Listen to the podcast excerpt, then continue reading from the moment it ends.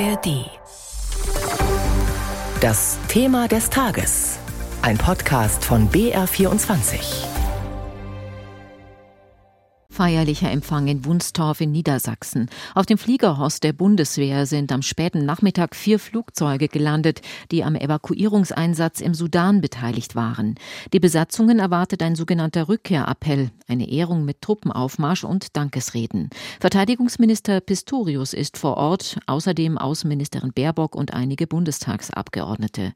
Die Bundeswehr hatte in den vergangenen Tagen 700 Menschen aus dem Sudan geholt, eine überaus gefährliche Mission, wie Pistorius deutlich machte, trotz der vereinbarten Waffenruhe.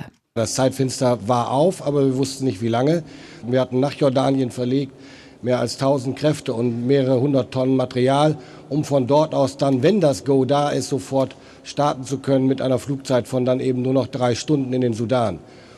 Dass wir so schnell waren, war gut. Wir konnten viele Menschen rausbringen, genauso wie unsere Partnerländer Frankreich, Großbritannien, Spanien und viele andere mehr. Und dass das Zeitfenster sehr eng war und dass nicht klar war, wie gefährlich es noch werden würde, sehen wir heute nach für mich jedenfalls noch unbestätigten Meldungen hat es den Zwischenfall gegeben, dass auf ein türkisches Flugzeug geschossen worden ist und die Landebahn derzeit nicht benutzbar ist. Und daran sehen Sie, Geschwindigkeit war hier ein ganz wesentlicher Parameter für den Erfolg und die wiederum war nur leistbar durch die Professionalität der Truppe. Soweit Verteidigungsminister Pistorius. Im Sudan schießen seit fast zwei Wochen Truppen des Militärs auf Kämpfer der RSF-Miliz, ein Machtkampf verfeindeter Generäle. Nie aufgehört hat der Darfur-Konflikt im Westen des Landes. Dort steht das Militär der Janjaweed-Miliz gegenüber. Eine Auseinandersetzung zwischen der Regierung in Khartoum und verschiedenen Volksgruppen. Wie die Zivilisten versuchen, in dieser Situation zu überleben und was die Kämpfe für die sudanesische Demokratiebewegung bedeuten, das ist heute unser BR24 Thema des Tages. Gesprächspartnerin ist Valerie Hensch. Die Protestforscherin ist jahrelang im Sudan gewesen und hat die Demokratiebewegung begleitet. Hensch arbeitet an der Ludwig-Maximilians-Universität in München. Zurzeit ist sie aber in Kalifornien. Mein Kollege Christoph Tietz hat sie dort erreicht und mit ihr über den Sudan gesprochen. Wie ist denn die Lage aktuell im Land? Was hören Sie denn von den ja wirklich vielen Quellen, bekannten Kontakten, die Sie im Land haben? Was ist der Inhalt der Nachrichten, die Sie erreichen? Also in Khartoum kommt es täglich zu Kämpfen, auch trotz der verhandelten Waffenruhe. Es gab immer nur kurze Unterbrechungen von Stunden. Bekannte berichten mir, heute Morgen war es einigermaßen ruhig, aber mittags ging es schon wieder los. Kampfjets fliegen über uns hinweg, Bomben schlagen ein. Also es geht jeden Tag weiter und auch in anderen Städten des Sudans sind sehr starke Kämpfe ausgebrochen zwischen der Miliz und dem Militär, aber auch von anderen Gruppen, die sich jetzt in dem Konflikt beteiligen und sich auf einer der beiden Seiten schlagen. Und es besteht die große Gefahr, dass diese Konflikte auch in die Nachbarländer wie Tschad und Demokratische Republik ähm, übergreifen. Letztlich war es doch so, dass die Bevölkerung selbst in einem monatelang andauernden Aufstand den damaligen Diktator Bashir von der Macht entfernt hat und dann entstand die Hoffnung, dass es eine zivile Regierung geben könnte, gegen die es wiederum dann aber einen Putsch gab. Jetzt haben wir ja einen militärischen Konflikt zwischen diesen beiden Gruppen, der RSF und, dem, und der Armee. Wie steht es denn jetzt um die Demokratiebewegung und dauern diese Proteste in irgendeiner Form an oder ist das jetzt zu Ende? Nein, das ist nicht zu Ende. Also die Menschen im Sudan, das muss man sich vor Augen führen, kämpfen seit vier Jahren für einen demokratischen Staat und für eine zivile Regierung. Und das wird jetzt auch weiterhin getan. Die revolutionären Kräfte, vor allem die Widerstandskomitees, das sind nachbarschaftliche Gruppen, organisieren jetzt in Khartoum und in anderen Städten Hilfslieferungen, versuchen auch über künstlerische Produktion, Graffitis und Wandmalereien und über soziale Medien den Demokratieprozess weiterzuführen und rufen für ein Ende des Krieges auf und für die Bildung einer zivilen Regierung. Im Moment fliehen aber Tausende vor Bomben, es gibt Luftangriffe, im ganzen Land gibt es Militärschläge, Hunderte sind schon gestorben. Im Moment ist ja an wirkliche Revolution nicht mehr zu denken. An die Revolution, naja, ist nicht zu denken, aber die revolutionären Kräfte, die Widerstandskomitees sind weiterhin aktiv und organisieren auch den Widerstand und zum Beispiel auch jetzt die Flucht der Menschen in sicherere Gebiete und Orte.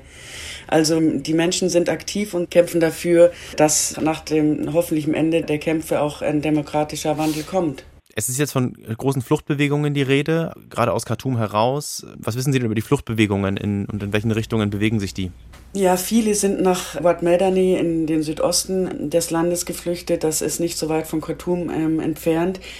Von dort aus, um dort erstmal einen sicheren Aufenthaltsort zu haben und von dort aus versuchen jetzt viele an Port Sudan weiter zu reisen und in den Südsudan.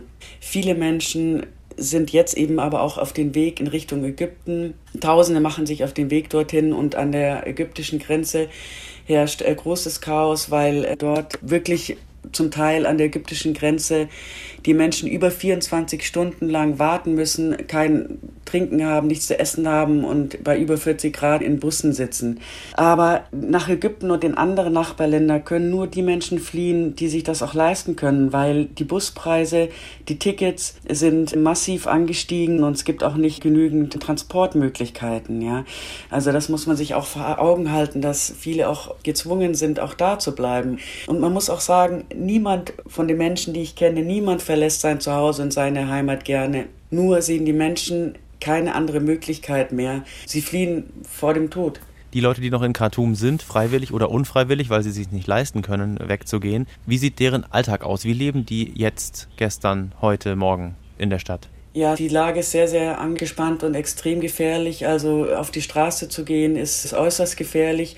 Müssen ähm, die Menschen aber, um noch irgendwie Lebensmittel zu beschaffen, um Trinkwasser zu beschaffen, das äußerst knapp geworden ist. Einige von meinen Bekannten besorgen jetzt auch schon Trinkwasser direkt aus dem Nil, weil die Wasserleitungen nicht mehr funktionieren. Und äh, sie gehen eben nur aus dem Haus, wenn es unbedingt nötig ist, um eben Lebensmittel oder Medikamente zu beschaffen. Aus Al-Fashir haben Sie auch Nachrichten. Das befindet sich in der Darfur-Region, die als Konfliktregion ja seit Anfang der Nullerjahre schon bekannt ist. Wie ist die Lage denn dort? Von dort kamen Nachrichten zu Beginn des Krieges, dass permanent geschossen wird, dass die Schüsse so laut und so nah waren, dass Bekannte gedacht haben, sie werden taub. Und es wurden eben auch viele von den Flüchtlingslagern um Al-Fashi herum, also von Leuten, die während des Konfliktes in Darfur und der auch weiterhin bestanden hat, jetzt auch nach dem Militärputsch wieder aufgeflammt ist, dass diese Flüchtlingslager auch angegriffen worden sind und viele, viele Menschen auf der Flucht sind. Was ist denn die Hoffnung der Leute? Haben die Leute im Moment irgendeine Hoffnung und was ist die Hoffnung, die sie äußern? Ja, die Hoffnung ist, dass der Krieg möglichst schnell beendet wird, um dann wieder zum politischen Prozess zurückkehren zu können, zur Demokratisierung des Landes und auf was die Leute vor allem jetzt auch warten, ist, dass die Europäische Union, Deutschland und weitere Länder möglichst viel Druck ausüben auf die beiden Kriegsparteien, dass es eben zu einer Waffenruhe kommt und vor allem auch, dass sichere Fluchtrouten im Sudan und auch aus dem Sudan heraus geschaffen werden. Einschätzungen der Protestforscherin Valerie Hensch von der LMU München im BR24 Thema des Tages.